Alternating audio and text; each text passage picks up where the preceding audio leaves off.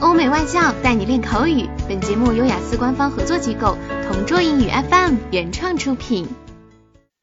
Describe an argument that two of your friends had. You should say when it happened, what it was about, how it was solved, and how you felt about it. It reminds me of a very awkward situation that I have to go through. You know, I have two friends who are lovers and I am usually the third wheel. One time, as we were walking on the streets, a girl approached one of my friends who is a guy. The girl thanked him for the chocolates that he sent.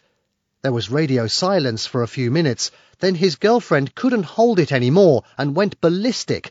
She was literally shouting in public at the top of her lungs because of jealousy. I tried to stop her and told her to pull herself together, but she continued to spit words like a machine gun releases bullets. I was really embarrassed since a lot of passers-by were looking and mocking them. After a while, my friend approached his girlfriend and told her that those chocolates didn't mean anything and he apologized sincerely for whatever he did wrong.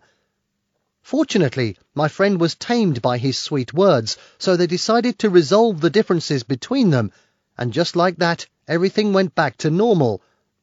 Because of this experience, I swear that I would never want to be a third wheel in dates again. OK，以上就是今天口语话题的全部内容。想要免费获得雅思口语完整题库的小伙伴，快来关注微信公众号“同桌雅思英语”，回复关键词“口语题库”就可以啦。同桌祝你早日涂鸦成功！